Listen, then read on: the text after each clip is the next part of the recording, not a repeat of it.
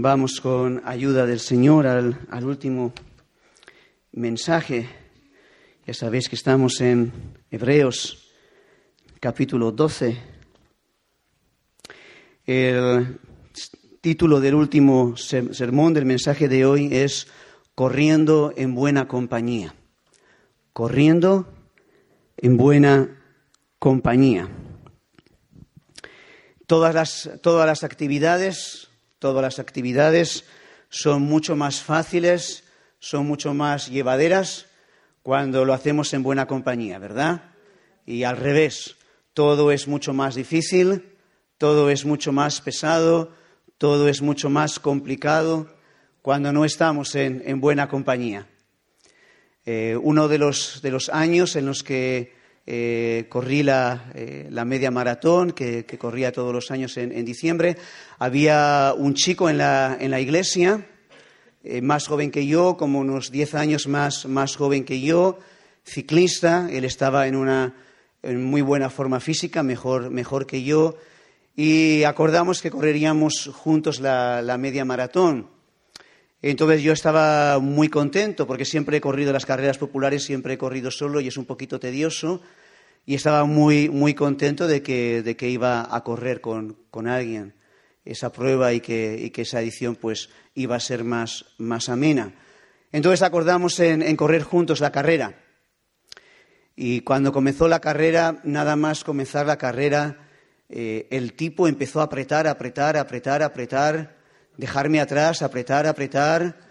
Y yo le digo, pero para, para, para, no, no, no, no, puedo, no puedo aguantar tu ritmo, para, afloja.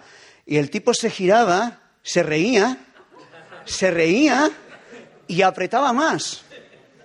Y, ahí me dejó tirado. Ahí me, ahí me dejó tirado, ¿verdad? Entonces eh, apliqué ese dicho eh, árabe. Hay un dicho árabe muy, muy sabio, muy sabio, por si no lo has oído, quédate con él. Hay un dicho árabe que dice, la primera vez que me engañes, la culpa es tuya. Si me engañas la segunda vez, la culpa ya es mía. Entonces decidí que el tipo no me engañaba la segunda vez. Nunca volví a correr con él, porque para correr así, ¿para qué? ¿no? Lamentablemente, tristemente, pues el tiempo demostró que, tampoco era buena compañía para la carrera cristiana, ¿verdad? Y, terminó, dejando los, caminos del Señor, eh, lamentablemente. Eh, dos puntos al mensaje de hoy. Primer punto, siendo una buena compañía, siendo una buena compañía para, para otros en la carrera. Punto número dos, huyendo de la mala compañía. Punto uno, siendo una buena compañía para otros en la carrera, huyendo, punto número dos, de la mala compañía. Estos son los, los dos puntos del mensaje de hoy. Entonces vamos con el primer punto, eh, corriendo en buena compañía, procurando ser buena compañía para otros en la carrera. Versículo 12 dice, eh, por lo cual, eh, esto significa que estamos en la aplicación. El escritor eh, sagrado ha estado instruyendo, ha estado hablando, ha estado recordando algunas cosas y dice, por lo cual, ahora llega la eh, aplicación. Él nos está diciendo, bien, por lo cual, alentados por la nube de testigos, considerando el ejemplo supremo de Cristo, autor y consumador de la fe, quien resistió hasta la sangre combatiendo contra el pecado, entendiendo el propósito de las pruebas, entendiendo el propósito de la disciplina del Señor, entendiendo todas estas cosas, ahora, por lo cual, esto es lo que tenéis que hacer, retoma tu carrera.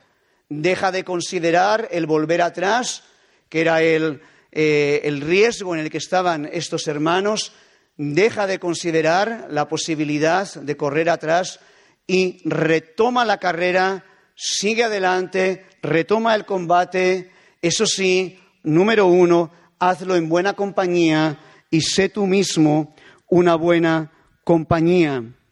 Por lo cual, levantad las manos caídas y las rodillas paralizadas.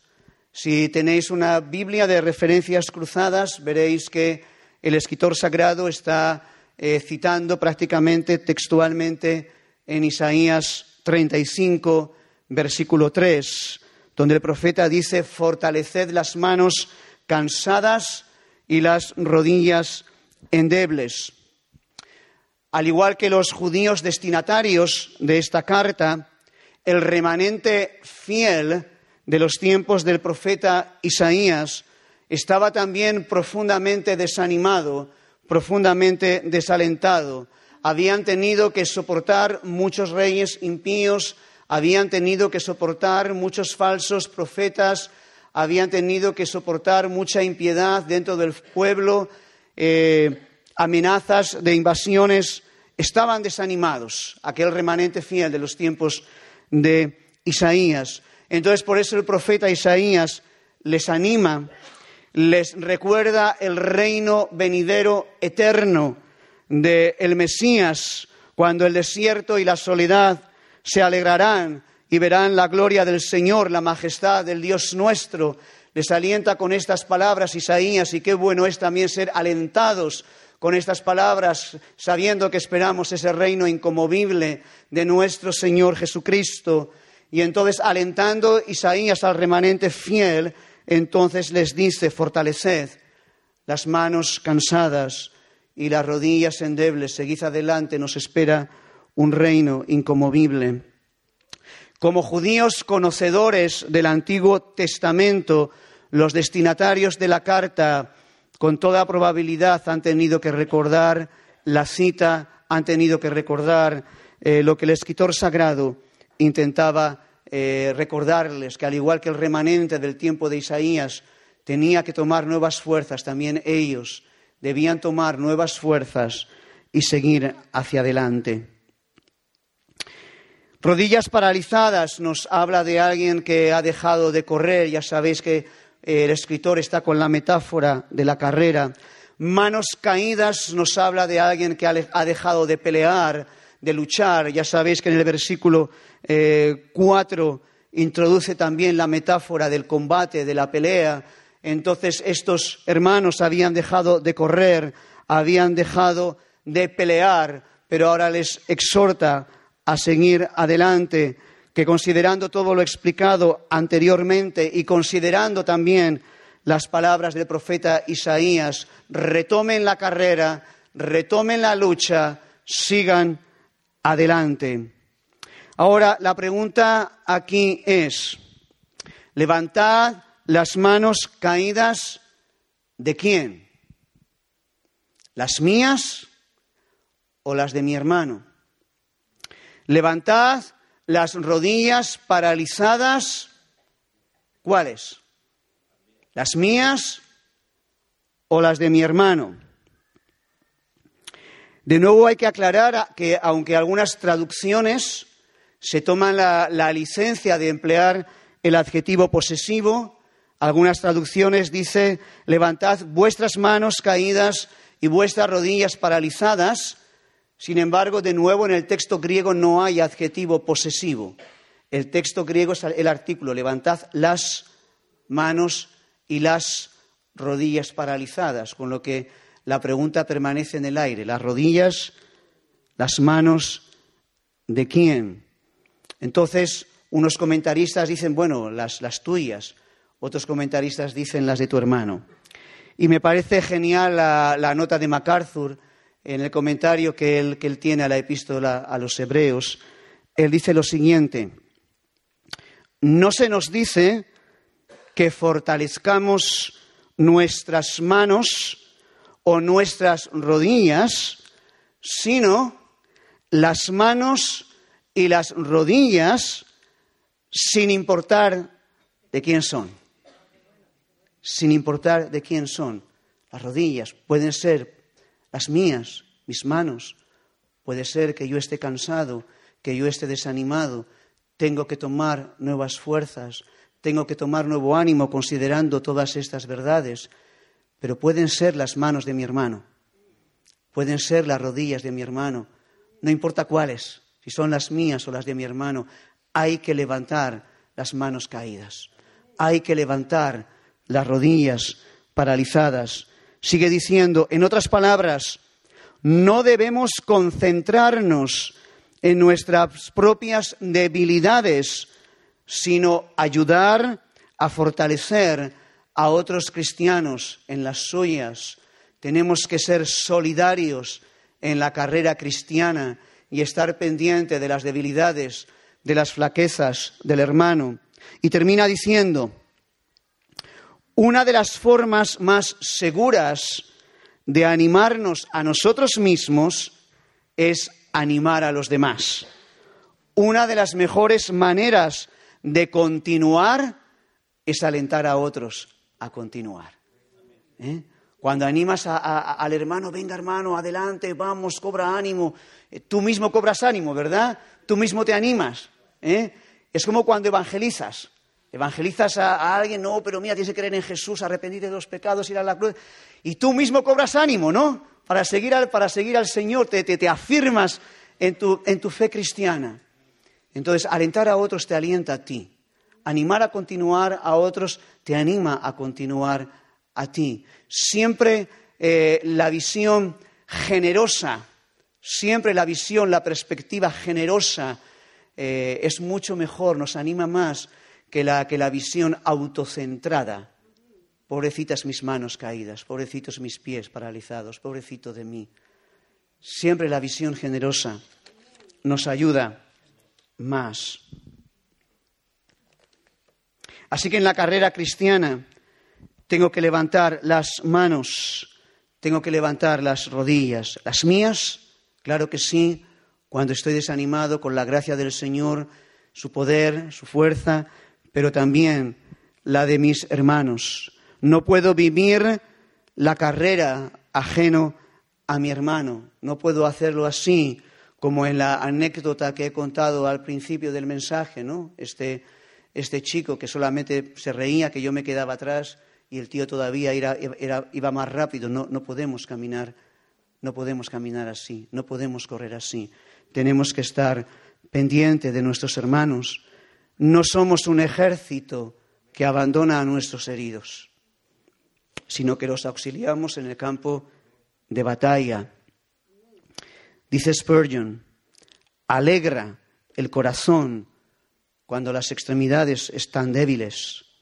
Diles a los que dudan que Dios es fiel. Diles a los que sienten la carga del pecado que Cristo murió por los pecadores. Diles a los reincidentes que Dios nunca desecha a su pueblo. Diles a los abatidos que el Señor se deleita en la misericordia. Codiciad el carácter de Bernabé, de Cristo también, que dijo la hermana, también, pero en la cita es de Bernabé, hijo de, hijo de consolación. Estudiad el arte sagrado de pronunciar una palabra de ánimo a tiempo. Hazte aprendiz del consolador. Familiarízate con el arte, con el sagrado arte de, de consolar a los tristes. Deja que tus propios problemas y pruebas te califiquen para simpatizar y aliviar a otros. Serás de gran valor en la iglesia de Dios si adquieres el arte de la compasión y eres capaz de ayudar a los que están doblegados. Preciosa cita, preciosa cita. Que Señor nos, ayude a tener ese carácter. Ayudar a los que están doblegados, a los que están caídos, a los que están abatidos. Levantar sus manos de nuestros hermanos. Sigue diciendo el escritor sagrado, haced sendas derechas para vuestros pies. Aquí sí, aquí sin que sirva de precedente, sí que tenemos el adjetivo posesivo tanto en la traducción como en el texto original. Aquí sí se refiere a mis pies. Aquí sí que aparece el posesivo, mis pies.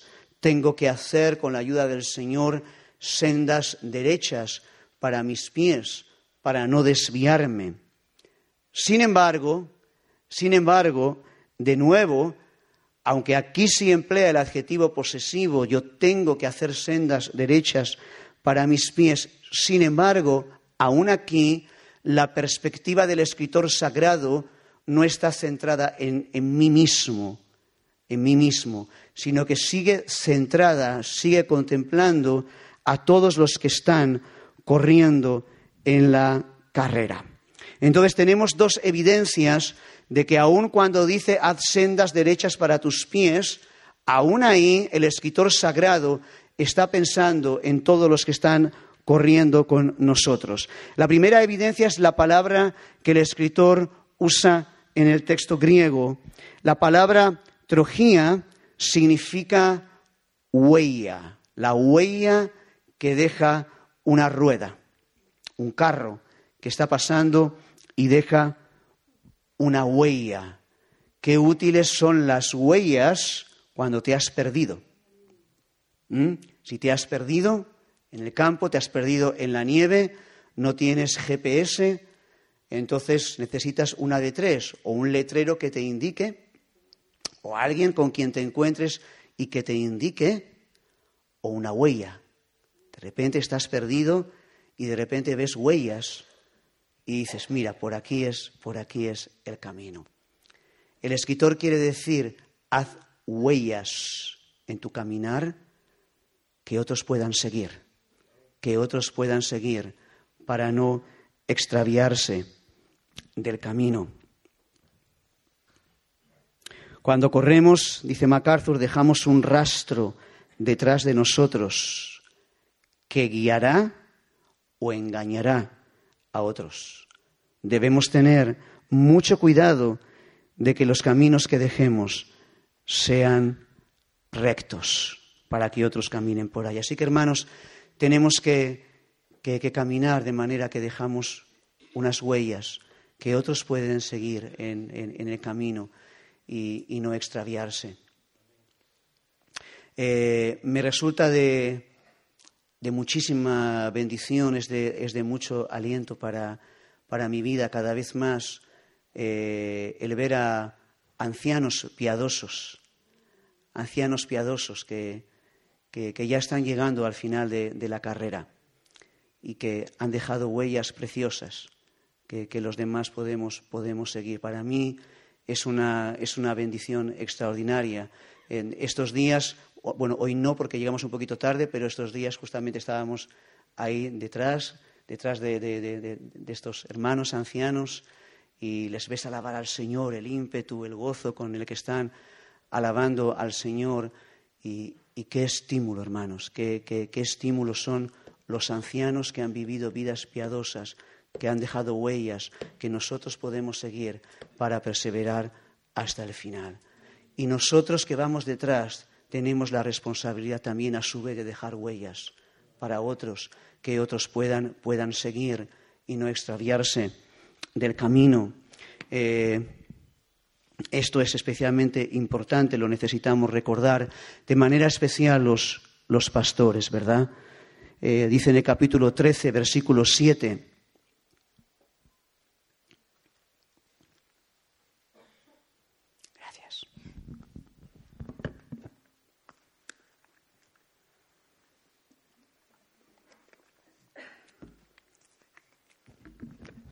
Acordaos de vuestros pastores que os hablaron la palabra del Señor, considerad cuál haya sido el resultado de su conducta e imitad su fe. Los, pastores tenemos la, sagrada tarea delante del Señor, no solamente de ministrar la palabra, que ya es una tarea eh, monumental, sino además dar ejemplo y, marcar huella con, nuestras vidas. Necesitamos mucha gracia del Señor. Tenéis que orar mucho por, por nosotros, por los pastores, para que el Señor eh, nos ayude a dejar esas, esas huellas y no ser como, como, como aquel, se dice de, alguien eh, que predicaba tan bien, tan bien, tan bien, que, era una pena que se bajara del, púlpito, eh, pero vivía tan mal, tan mal, tan mal, que era una pena que volviera a subirse al púlpito. Entonces, los pastores tenemos que, que, vivir bien por la gracia del Señor y marcar huella para, para, el pueblo, para que el pueblo pueda considerar cuál haya sido el resultado de nuestra conducta e imitar eh, nuestra fe. Tenemos ese, ese, gran peso y tenéis que orar por nosotros para que el Señor nos, nos, nos dé de su gracia.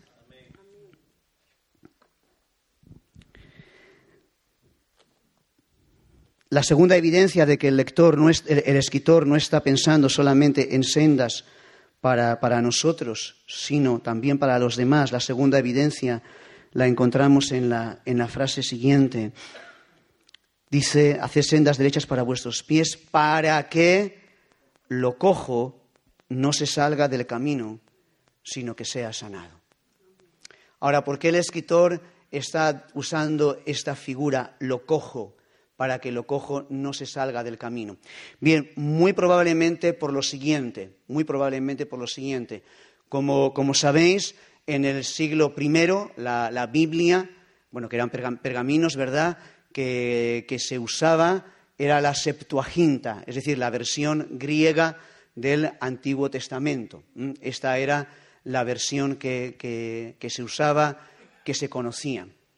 Entonces, en la versión griega, del Antiguo Testamento en la famosa historia de Elías, cuando Elías eh, convoca al pueblo y desafía al pueblo para tomar una decisión respecto de, bueno, o, o, servís a Dios o servid a los Baales, pero hay que, hay que tomar una decisión.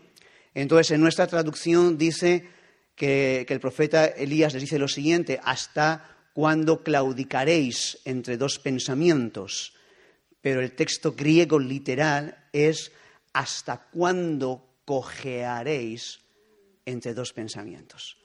Estáis cojeando entre Baal y Yahvé. ¿Hasta cuándo vais a cojear entre estos dos pensamientos?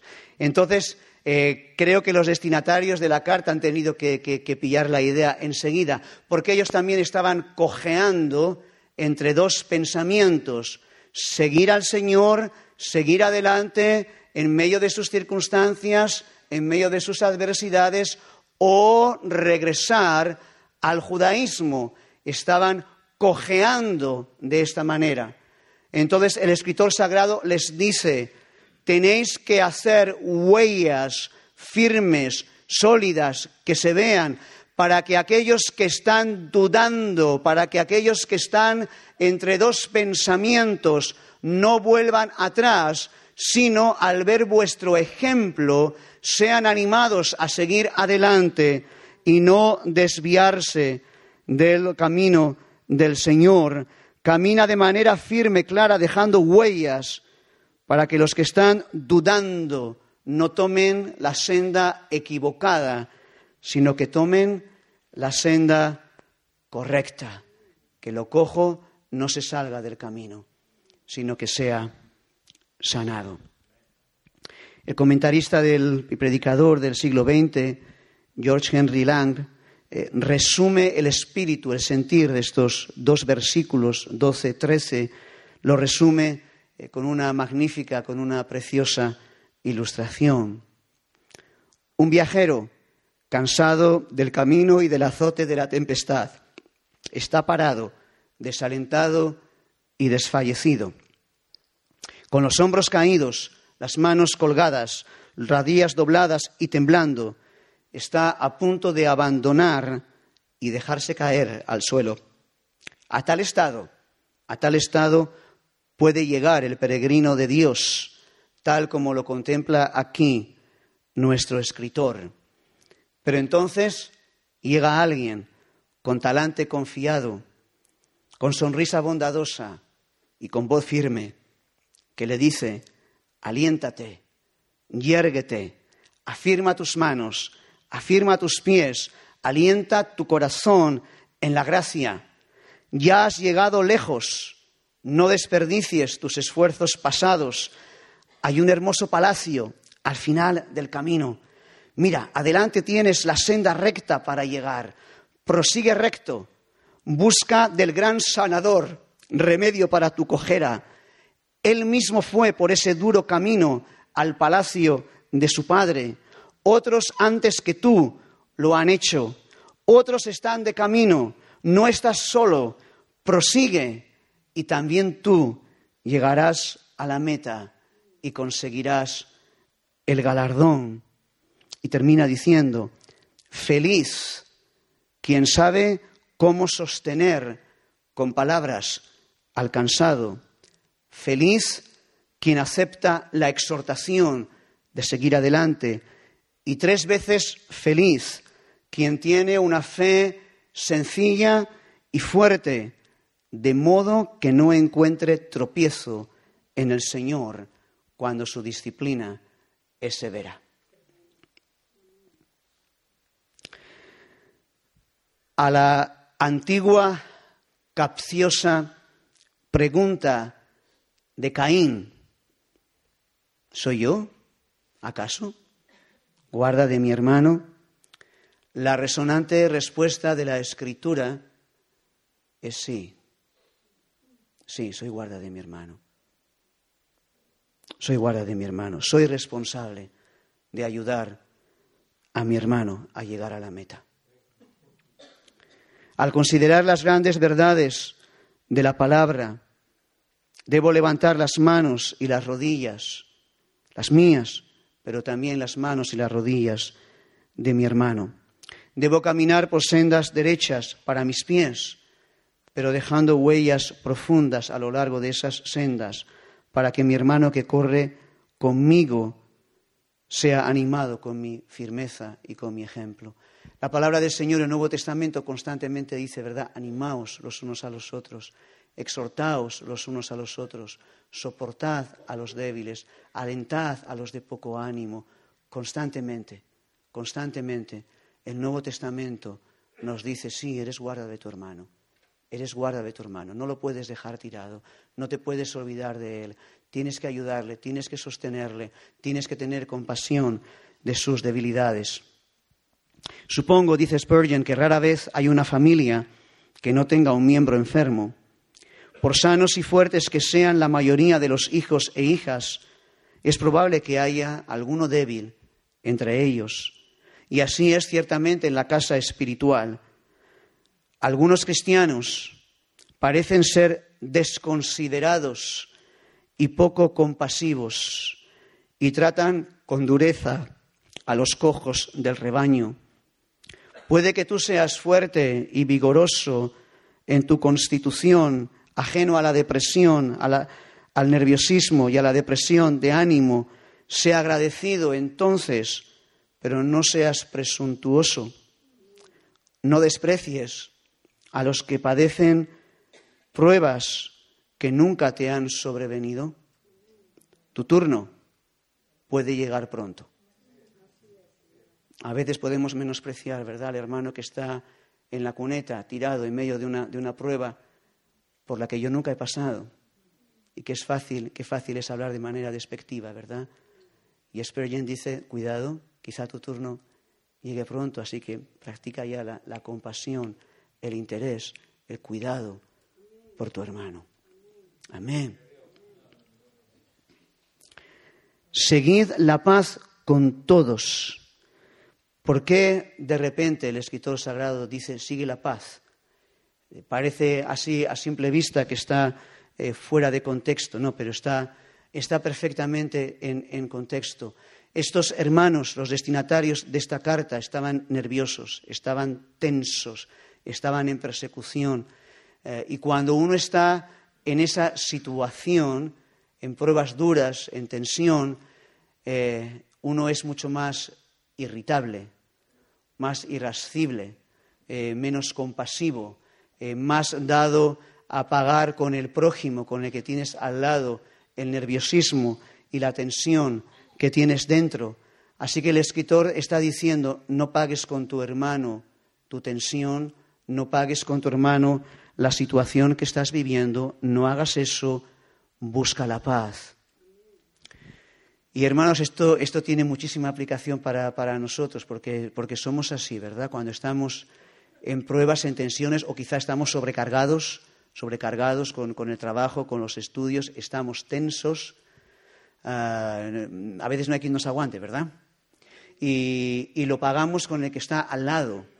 Y decimos, bueno, es que estoy, estoy nervioso, estoy, estoy tenso. Eso no me justifica eso no me justifica para, para tratar mal a mi prójimo. No me justifica para tratar mal a mi cónyuge, porque a veces lo pagamos con, con, el cónyuge, que es el que tenemos más cerca. Como estoy tenso, me tienes que aguantar. No, si estás tenso, vete a la presencia del Señor, que Él te puede relajar. Él te puede relajar. Ese es el remedio. Seguid la paz para con todos. Y la santidad, sin la cual nadie verá a Dios. De nuevo está eh, bien entendido en contexto. Les acaba de decir unos versículos más adelante que por medio de la, de la disciplina el Señor está obrando santidad. En esa prueba en la que estás, no te pongas tenso, no te pongas nervioso.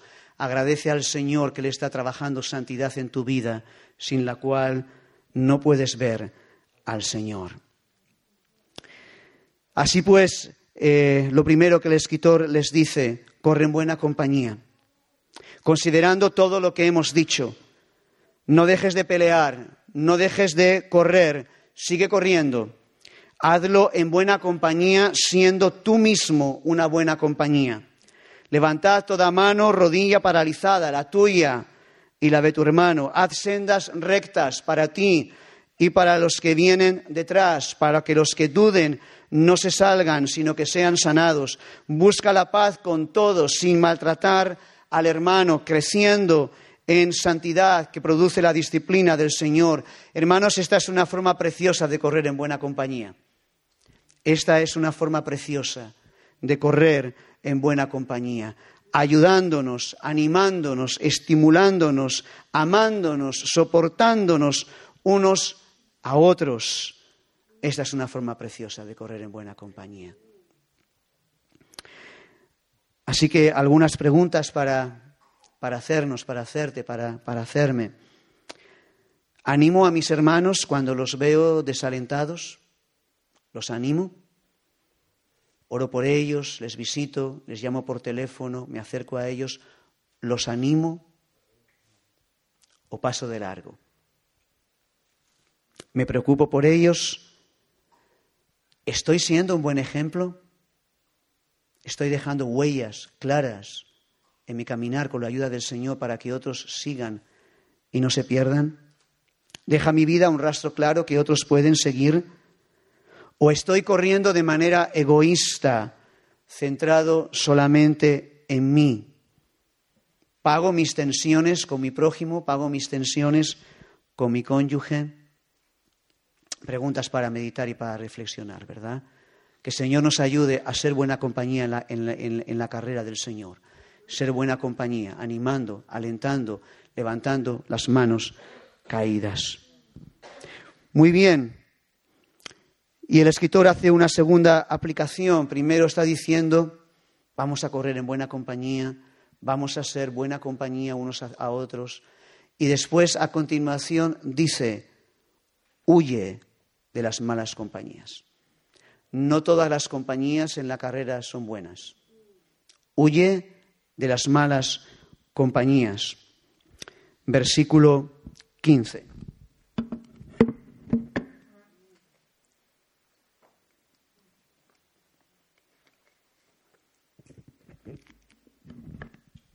Mirad bien. Abre los ojos. Abre bien los ojos. No seas ingenuo. No todo lo que crece es trigo. También crece cizaña. Hay profanos también dentro de las paredes de la iglesia. Mirad bien, abre los ojos. Ten cuidado. Entonces hay, hay dos extremos y ambos, ambos extremos son incorrectos, ambos extremos son, son insanos, ¿no? Está el extremo de, la persona que, que, anda siempre bajo un espíritu de sospecha. Siempre está sospechando de todos, ¿no? Siempre, ¿no? Siempre está, uy, este, uy, la otra, sospechando de todos, ¿no? Espíritu de sospecha. Y hay, hay personas que están bajo este espíritu de, de, sospecha, no se fían ni de su sombra. Este es un extremo que no es, no es correcto. Y está el otro extremo, el de la persona ingenua.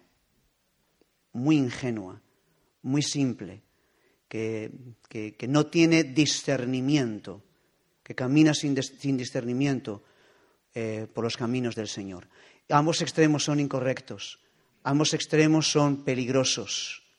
Y el escritor sagrado aquí está diciendo, mira bien, abre los ojos, no seas ingenuo, ten cuidado, estate muy atento, muy atento de aquellos que están corriendo contigo. No sea, no sea que alguno deje de alcanzar la gracia del Señor, que brotando alguna raíz de amargura os estorbe y por ella muchos sean contaminados. De nuevo, tenemos que preguntarnos a qué se está refiriendo el escritor sagrado con la expresión raíz de amargura. ¿A qué se está refiriendo?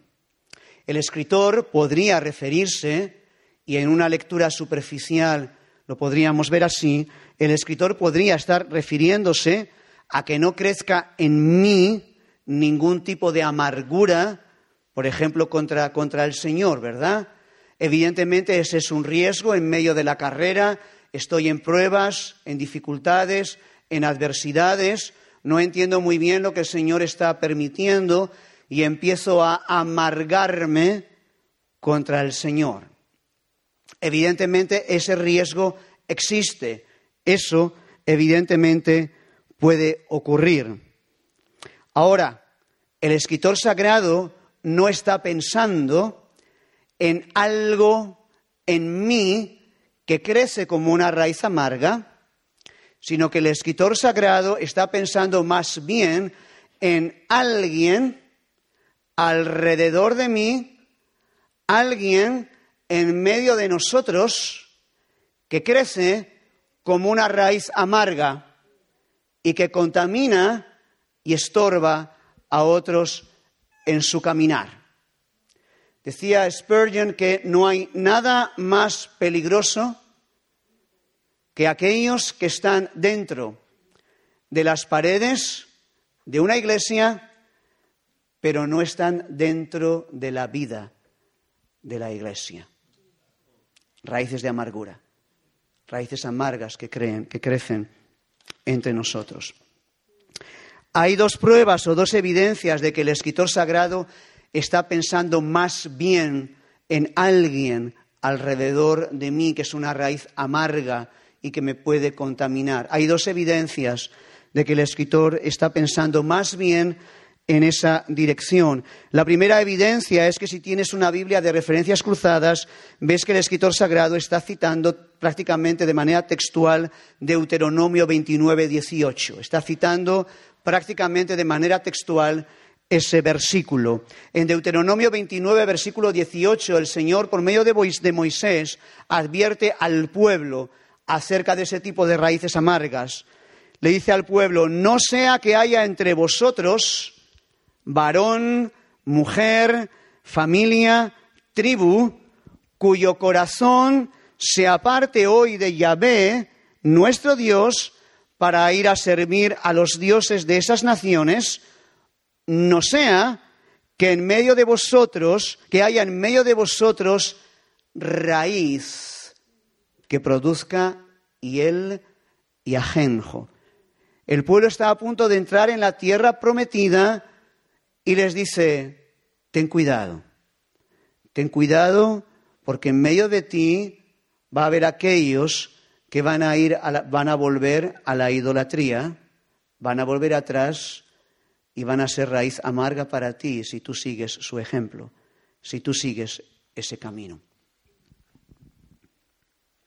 La segunda evidencia de que el escritor está pensando en alguien alrededor de mí más que en algo dentro de mí, la segunda evidencia es que a continuación, en el versículo siguiente, el escritor explica a qué se está refiriendo. Él está diciendo, ten cuidado con raíces amargas, ten cuidado que no te contaminen, ten cuidado que no te estorben. Si quieres saber de qué estoy hablando, si quieres saber a qué me refiero, ten cuidado que no haya en medio de ti profanos profanos como Esaú. Y de nuevo, hermanos, en un grupo suficientemente grande, en una iglesia suficientemente grande, por duro que suene al oído, en un grupo suficientemente grande, siempre hay profanos. Siempre hay profanos que pueden contaminar. ¿Qué pasó con, Esaú? Nos, eh, nos, acordamos, ¿verdad?, lo que pasó con, este hombre. Él regresa de, un día o de varios días de, de caza, él no ha cazado nada, está agotado, hambriento, se siente morir, evidentemente exagerando la situación en la que está, y en ese momento él qué hace? Él menosprecia la primogenitura, menosprecia la primogenitura y eh, la vende por el plato de, de lentejas. Entonces el escritor sagrado les está diciendo, ten cuidado, en contexto, que no haya en medio de ti aquellos que están menospreciando la primogenitura que hay en Cristo, la primogenitura que hay en Cristo, que quieren volver al plato de lentejas del judaísmo, ten cuidado con esas raíces amargas que no te contaminen. Tal profano podría empezar a convertirse en un estorbo para los demás, podría empezar a contaminarlos con un discurso más o menos semejante a este. ¿Sabes qué? Me vuelvo atrás, me vuelvo al templo, me vuelvo a los sacrificios. No merece la pena seguir a Jesús. Solo nos está trayendo problemas. No hemos sacado nada bueno, nada en claro desde que abandonamos el judaísmo. Las pruebas, las persecuciones son cada vez más fuertes. Yo voy a volver, vuélvete conmigo. No sigas ese camino, no merece la pena.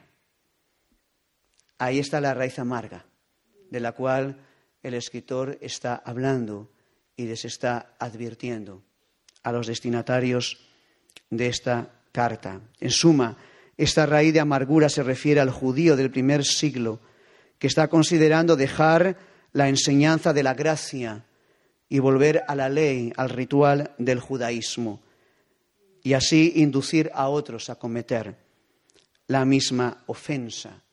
Por eso al final del, capítulo, no podemos entrar en eso, por eso al final del capítulo el, lector el, escritor les lanza una, advertencia muy severa, ¿verdad? Ten, cuidado, no vuelvas, no vuelvas al, al monte Sinaí, ¿verdad? Que con aquellos sonidos, aquellos relámpagos, aquellas cosas, Dios estaba dejando muy en claro, muy en claro, que si quieres caminar por el camino de la ley, vas a ser consumido por la ira de Dios porque nadie puede, puede entrar perfectamente en el camino de la ley. Sigue adelante, sigue adelante al monte de Sión. Ahí es donde está el mediador del nuevo pacto. Entonces está terminándoles con esta exhortación a los destinatarios de, esta carta. Hermanos, ¿tendrá esto aplicación para nosotros? Así. Así.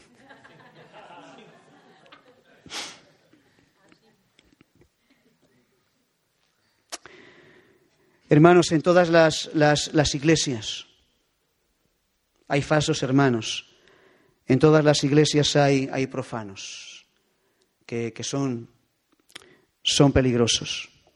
La palabra del Señor nos dice que debemos amar a todos, sin excepción, a todos, sin ninguna excepción. Pero la Biblia, de pasta a pasta, nos advierte acerca de nuestras compañías, acerca de aquellos con los que nos asociamos acerca de aquellos con los que corremos codo con codo. De pasta a pasta, la Escritura nos advierte. Hay compañías preciosas que van a alentarnos en nuestra carrera, pero hay compañías perversas que nos querrán apartar de la meta. De hecho, a veces en las iglesias puede haber personas suficientemente perversas como para que la Iglesia tenga que aplicar la disciplina eclesiástica y, echar a tales personas. Eso no es falta de amor. La, la, excomunión cuando a veces hay que llegar a esa situación no es falta de amor, eso es amor. Estás cuidando la iglesia. Estás cuidando la iglesia. El apóstol Pablo dice un poco de levadura leuda toda la, toda la masa. Así que hermano, ten, ten mucho cuidado de con quién estás corriendo. Ten mucho cuidado de con quién te juntas, aun si se llama evangélico. Ten mucho cuidado. No corras con aquellos que, que te desaniman. Ah, no no, ¿para, ¿para, qué vas a ir hoy, hoy a la iglesia? Vamos, vamos al cine, vamos a, vamos a dar un, un, paseo, vamos a jugar un partido de, de, fútbol. ¿Para qué tanta iglesia, tanta, tanta iglesia? ¿Para qué? ¿Qué dice la palabra del Señor? Yo me alegré con los que me decían, a la casa del Señor iremos. Esa es una buena compañía. El hermano que te dice, vamos, vamos a la iglesia, vamos al estudio de hoy, vamos al culto de oración, vamos a la casa del Señor, vamos a deleitarnos en, en su presencia. Eso es una buena compañía. Pero ten cuidado con el profano que te dice, va, ¿para qué? ¿Para qué? Si ya hemos ido hace 15 días, otra vez. Hermano, ten, ten cuidado con, con, el profano que, que minimiza, que, te incita al pecado. No hay que ser tan exagerados, ¿no?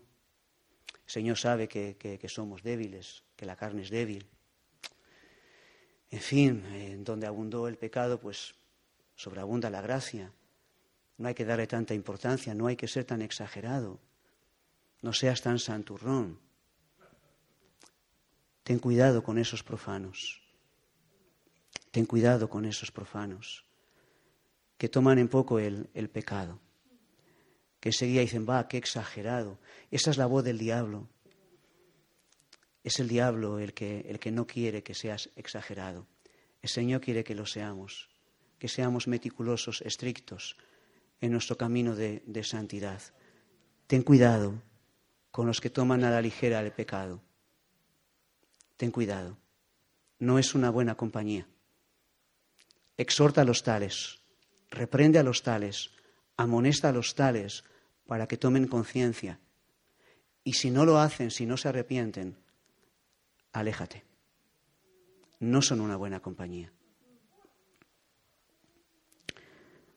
No te juntes con quien te incita a, a, volver atrás, con aquel que está dudando, que dice, no, yo creo que voy a volver al mundo vente conmigo, no te juntes con, con tales, ten mucho cuidado.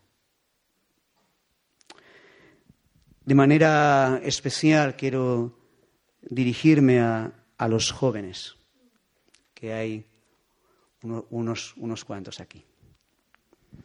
Eh, debéis juntaros con personas piadosas. Debéis buscar personas piadosas en la iglesia. Pocas cosas te van a marcar más como joven que las compañías que estás buscando. Busca en la iglesia compañías piadosas, personas que aman al Señor. Y no importa que no sean jóvenes. No importa que no sean, que no sean jóvenes. La inercia es que los jóvenes se juntan con los jóvenes, ¿verdad?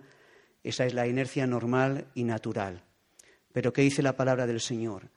La palabra del Señor dice que la necedad está ligada al corazón del muchacho. Así que un montón de muchachos juntos son un montón de... de necios. Cuando eres joven no te das cuenta. Yo no me daba cuenta cuando era joven. Ahora que tengo 53 años digo, pedazo necio era yo. Pedazo necio era yo. Júntate joven con, con, personas piadosas, aunque sean mayores. Aunque sean mayores. Eh, una de las cosas que más me ha bendecido en mi, en mi, caminar cristiano, cuando yo me convertí, había muy pocos niños en, en, la iglesia, no había jóvenes, porque prácticamente yo nací con la, con, con la iglesia, había, había, muy poco. Entonces, desde, desde, el minuto uno yo he estado con personas mayores, piadosas, y ha sido un regalo. Ha sido un regalo para, para mi vida. Joven, busca personas piadosas aunque sean mayores. Acércate a ellas. Pégate a ellas. Pégate a los ancianos de la iglesia. Pégate a ellos. Hermanos, eh, vivimos en una sociedad que menosprecia las canas, ensalza la juventud, ser joven es todo. Los, ancianos no sirven para nada. En el reino de Dios no es así, ni muchísimo menos. Los ancianos en una iglesia, ancianos piadosos, son un tesoro, son un tesoro de valor incalculable. Son un tesoro de valor incalculable para aprender de ellos, para pegarnos a ellos, para seguir sus caminos.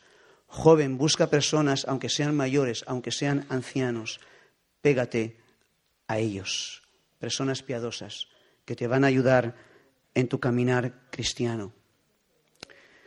Joven, aléjate de personas que no son piadosas, aunque sean jóvenes como tú, aunque sea tu, tu amigo, tu compañero super guay. Si no es una persona piadosa, empieza a alejarte. Empieza a alejarte. Empieza a alejarte.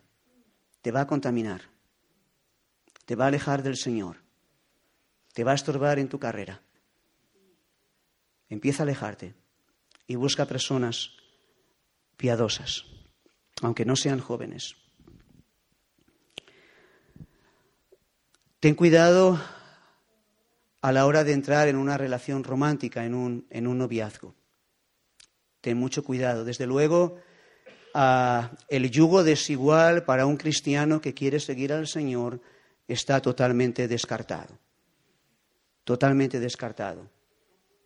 Bueno, pero se va a convertir. Bueno, pero quizá no. Y en cualquier caso estás desobedeciendo al Señor. Bueno, pero es que lo tiene todo, lo tiene todo, es majísimo, guapísimo, inteligentísimo, eh, educado, lo, lo tiene todo, solamente le falta al Señor. Entonces no tiene nada. No tiene nada, hermanos. Alguien que tiene todo y no tiene al Señor, no tiene nada. No tiene nada. No tiene nada. El yugo desigual, el entrar en una relación romántica con alguien no cristiano debe estar descartado como una posibilidad para alguien que quiere seguir al Señor. Y escucha a tus padres, escucha a tus padres antes de entrar en una relación de ese tipo. Escucha mucho a tus padres. Eh, ayer en la, en la, charla informal que, que, tuvimos ahí, ¿no? yo, yo pude dar testimonio de mis torpezas. Yo no hice caso a mis padres y entré en relaciones que no eran del Señor en la iglesia con personas cristianas, pero entré en relaciones que no eran del Señor y traje mucho daño para mi vida y provoqué mucho daño. Ya no lo puedo arreglar, no puedo volver atrás, pero sí puedo advertir. Sí puedo advertir. Cuando entras en una relación romántica de noviazgo donde no está el Señor, donde no está el Señor, vas a sufrir vas a hacer sufrir, te vas a exponer al pecado. Joven, escucha a tus padres. Antes de entrar en una relación, escucha a tus padres. Si tus padres no están de acuerdo, eso es un semáforo rojo. Eso es un semáforo rojo. No seas obstinado ni obtuso. No lo seas. Escucha a tus padres. Eh, después de seguir al Señor, la decisión más importante de la vida la más importante es con quién voy a correr codo con codo la carrera cristiana, con quién lo voy a hacer. Y hermanos, yo estoy muy agradecido al Señor, que el Señor en su misericordia me libró de mis torpezas, de mis necedades, porque podría haber ah, cometido algún error que, para lamentar el resto de mi vida. Dios tuvo una tremenda misericordia de mí, me guardó, me protegió y encontré a la que ahora es mi esposa, que es una ayuda idónea para mí y estoy muy agradecido al Señor. Entonces, ten, ten cuidado, ten cuidado con lo que estás haciendo. Ten cuidado con lo que haces. Ten cuidado con quién entras en relaciones románticas. Escucha la voz de tus padres. Escucha la voz de tus padres, porque si no te, harás mucho daño. Los padres tenemos que desde el principio orientar a nuestros hijos tenemos que tomar una, una, una posición proactiva con respecto a, a, esto. Desde el principio, desde que son muy pequeñitos, hay que ir orientándoles. Tienes que buscar una persona que ama al Señor. No un evangélico. Hermanos, no un evangélico. Hay evangélicos que no aman al Señor, que no son nacidos de nuevo, que son profanos, que son raíces amargas. Alguien que ama al Señor. Desde el principio, desde que son pequeñitos, tenemos que ir diciéndoles, tienes que pensar el día de mañana en alguien que ama al Señor. No te fijes en otros, en alguien que ama al Señor. Poco a poco ir orientándoles. Según van haciéndole, según van creciendo, podemos quizá orientarles, sugerirles. ¿Has pensado en esta persona? ¿Has pensado en la otra persona, que es una persona piadosa? ¿Te has fijado? Yo agradezco a la persona que llevaba eh, la iglesia en, Santander, donde se congregaba mi, esposa. Era un punto de misión de, Vitoria. Yo de vez en cuando iba allí a, predicar, pero no me había fijado en, mi esposa. Eh, ella sí se había fijado en mí. Claro, estás predicando, pues la gente te ve, ¿no? Yo no me había, yo la había visto, pero no me había fijado, no me había fijado en ella. Y él me dijo, ¿te has fijado en Ana? Eh, ¿Qué Ana? No, no, no, no me he fijado, no ya sabía quién era, no, no me he fijado en ella. Bueno, pues, pues piénsalo. Y empecé a, orar al respecto y el Señor me, fue guiando.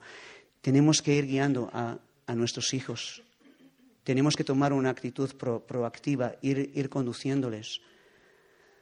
Tenemos que ser valientes, los padres tenemos que ser valientes si nuestros hijos están en riesgo de entrar en una relación que no creemos que, sea del Señor, tenemos que ser valientes y decir a nuestros hijos, no tienes mi aprobación. Tú verás lo que haces, no tienes mi aprobación. Hermanos, me da, me da la impresión de que a veces los padres tienen miedo a confrontarse con sus hijos. Y los padres se ponen de perfil. Bueno, es su decisión. ¿Qué voy a hacer? Claro, es su decisión. No puedes hacer nada, es su decisión pero puedes decirle como papá, como mamá, no tienes mi aprobación. Tú ves lo que haces, pero no tienes mi aprobación. Como padre yo tengo que velar por la compañía de mis hijos. Tengo que velar por la compañía de mis hijos, que van a impactar de una manera decisiva sobre sus almas. Y el día de mañana tengo que velar por quién mis hijos se están fijando, de quién se están enamorando, para decir, bueno, apruebo tu elección, pon las manos del Señor, o para decirle, por ahí no, por ahí no. Si quieres ir por ahí, vas sola o solo, no tienes mi aprobación. Tenemos que mojarnos, tenemos que ser valientes, tenemos que ser valientes. Por lo cual, considerando la persona y la obra de Cristo, entendiendo el sentido y el propósito de la disciplina, alentados por la nube de testigos. Deshazte de pesos, ármate de paciencia, de aguante alegre. Levanta las manos, levanta las rodillas, retoma la lucha, retoma la carrera. Esfuérzate en ser una buena compañía para los que están corriendo contigo. Alienta, anima, marca huella, aléjate de las malas compañías, aléjate de los profanos, aléjate de los que menosprecian la primogenitura, acércate a aquellos que la aprecian, que la anhelan. Corren, corre sin descanso hacia el monte de Sión. Ahí hay ángeles, ahí están los espíritus de los hechos perfectos, pero sobre todo, sobre todo, ahí está el mediador del nuevo pacto, nuestro Señor Jesús, cuya sangre habla cosas mejores que la de Abel. La sangre de Abel clama venganza, la sangre de Jesús clama reconciliación, reconciliación para todo aquel que se acerca al Señor en arrepentimiento. Así que, así que, y termina el sermón, el del escritor y el mío, así que, versículo 28, así que, recibiendo nosotros un reino inconmovible, tengamos gratitud Hermanos, tenemos un, reino inconmovible de nuestro Señor. Tenemos un reino inconmovible de nuestro Señor. ¿Cómo no vamos a estar agradecidos? Hermanos, nosotros que éramos mendigos, andrajosos, muertos, tenemos un reino inconmovible. Tenemos un reino inconmovible. No nos quejemos en las pruebas. Tengamos gratitud al Señor por el reino inconmovible. Recibiendo nosotros un reino inconmovible, tengamos gratitud y mediante ella sirvamos a Dios. El Señor quiere que le sirvamos hasta nuestro último aliento, hasta nuestro último suspiro, sirviéndole, sirviendo al Señor. Cuando las cosas son fáciles, cuando todo va bien, pero cuando hay pruebas, cuando hay dificultades, sirviéndole al Señor con gratitud, porque tenemos un reino inconmovible, agradándole con temor, con reverencia al Señor, porque Él es un Dios, porque Él es fuego consumidor. No podemos coquetear con el pecado, no podemos coquetear con la idea de volver atrás. Tenemos que afirmarnos en servir al Señor con gratitud por este reino inconmovible que Él nos ha dado. Amén. Señor, te damos, te damos muchísimas gracias, Señor. Te damos muchísimas gracias Señor, porque somos herederos de, un reino incomovible, nosotros, Señor. Nosotros que estábamos muertos, Señor, en nuestros delitos, en nuestros pecados, en nuestra inmundicia, ahora somos herederos de un reino incomovible. Bendito sea tu nombre, Señor. Bendito sea tu nombre, bendecimos tu generosidad, Señor.